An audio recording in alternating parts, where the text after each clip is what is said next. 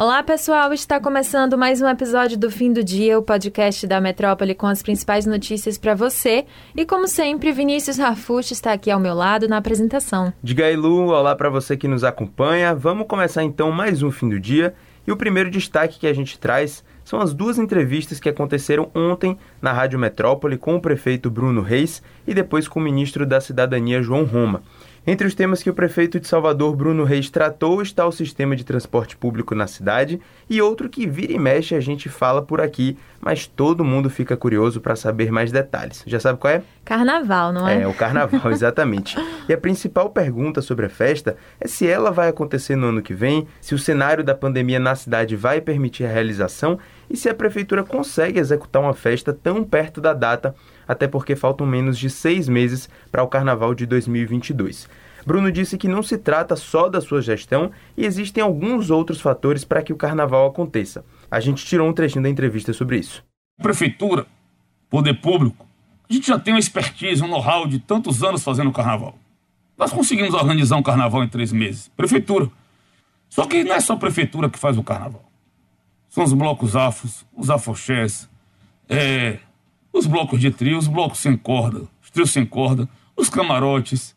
Tendo em vista esse cenário onde não basta apenas a prefeitura conseguir executar o carnaval, o prazo máximo para definir se a festa vai acontecer é no próximo mês.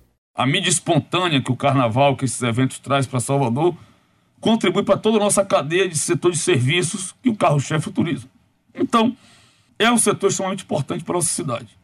Em outubro a gente precisa tomar essa decisão, porque senão não há tempo hábil para organizar.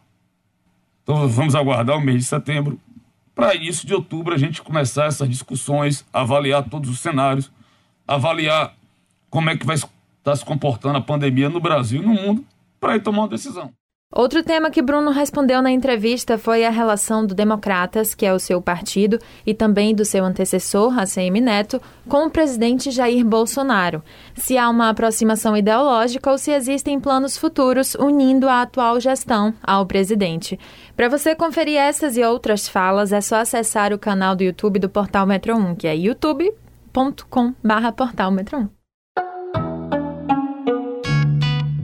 Continuando na pauta sobre Bolsonaro, o ministro da Cidadania João Roma também deu entrevista para a Rádio Metrópole, a Geraldo Júnior, e falou sobre a relação do governo federal com figuras como o ex-presidente Michel Temer. A relação entre Bolsonaro e Temer voltou a ser comentada depois do 7 de setembro, quando o presidente demonstrou um recuo diante das declarações que tinha feito atacando o STF e incitando atos antidemocráticos, e a figura de Michel Temer apareceu para colocar panos quentes na situação.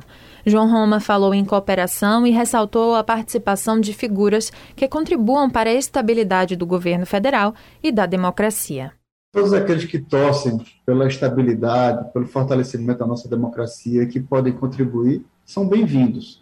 É, existem muitas vozes e muitos personagens aqui em Brasília, geral, trabalhando justamente para que a gente consiga cada vez mais ter foco no cidadão. O presidente Bolsonaro precisa, sim, né, poder cada vez mais fazer pelos brasileiros.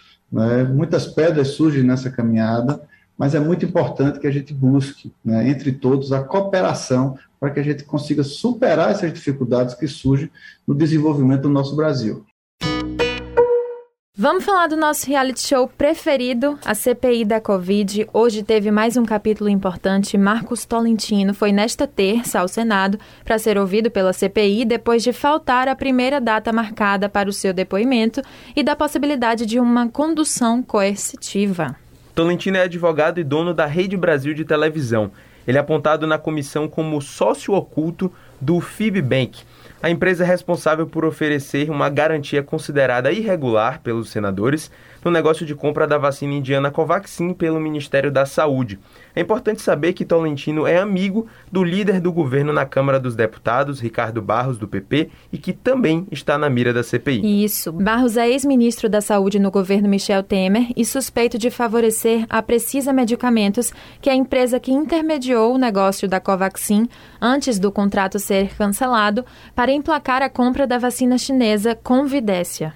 Pois é, no seu depoimento, Tolentino recorreu ao direito do silêncio durante os questionamentos sobre sua relação com o Fibbank e com as empresas vinculadas à garantidora. Só que, mais cedo, ele reconheceu que possui vários negócios em comum com o grupo que alega serem frutos de participações em sociedades que ele manteve lá no passado. Mesmo com sua negativa e silêncio, a CPI vê comprovada a relação do advogado amigo de Barros com a garantidora da Covaxin. E isso ainda vai render muito. O presidente da CPI da Covid, o senador Omar Aziz, disse que os trabalhos do colegiado podem se estender para além do dia 29 de setembro. Para ele, há fortes indícios de participação de outras pessoas, principalmente em relação à compra da Covaxin. Vamos falar de vacinação agora, saber como é que está a situação no país com relação à imunização contra a Covid. Bora lá. Cerca de 138 milhões de pessoas já tomaram pelo menos uma dose da vacina contra a Covid-19. O número corresponde a 64,99% da população. E entre esses, 34,83% estão com a imunização completa contra o coronavírus. A Bahia, Espírito Santo e Mato Grosso do Sul aplicaram mais de 16 mil doses de reforço nesta segunda-feira. E assim, o total de brasileiros que já foram revacinados é de 105.500. A gente está se encaminhando para a retomada gradual das atividades com a população protegida. Então, sempre deixamos aqui o nosso apelo para vocês não deixarem de tomar a vacina quando chegar a vez de vocês. Bora continuar agora com notícia boa. O nome do rei é Pelé e ele deixou a UTI, né, Vini? É isso aí, Lu. Ele ficou internado 10 dias na unidade de terapia intensiva do Hospital Albert Einstein, em São Paulo, depois que ele fez uma cirurgia de retirada de um tumor no cólon. Ele descobriu a doença depois do dia 31 de agosto, quando ele deu entrada no hospital para realizar os exames de rotina. É, e foi divulgado hoje que ele será transferido para um quarto do hospital para continuar sob observação. Mas ele está se recuperando bem do procedimento, foi o que disse o hospital. Pelé tem 80 anos, vai fazer 81 agora em 2021 e a gente deseja muita saúde para ele. Lu, então vamos com mais uma notícia boa agora para encerrar o episódio porque o Museu da Cidade da Música da Bahia, que fica situado no bairro do Comércio, em Salvador, vai ser inaugurado pela Prefeitura no próximo dia 23. Então anota aí no calendário, porque é na próxima quinta da semana que vem. É, ele vai funcionar dentro do casarão dos azulejos azuis, no comércio. Eu costumo passar lá na frente e tá bem bonito, viu?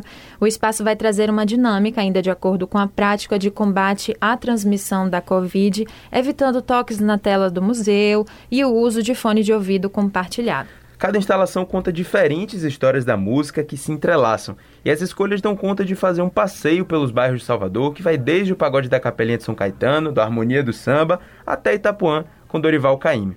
E para você acompanhar essas e outras notícias, ficar por dentro do que tem de principal acontecendo em Salvador, na Bahia e no Brasil, é só você acompanhar o portal Metro 1, seguir a gente também nas redes sociais. Como a gente já falou no episódio de hoje, não deixe de conferir também o portal Metro 1. Vou repetir aqui, ó, youtube.com barra portal Metron. Valeu, pessoal. Até amanhã. Valeu, Vini. Tchau, pessoal.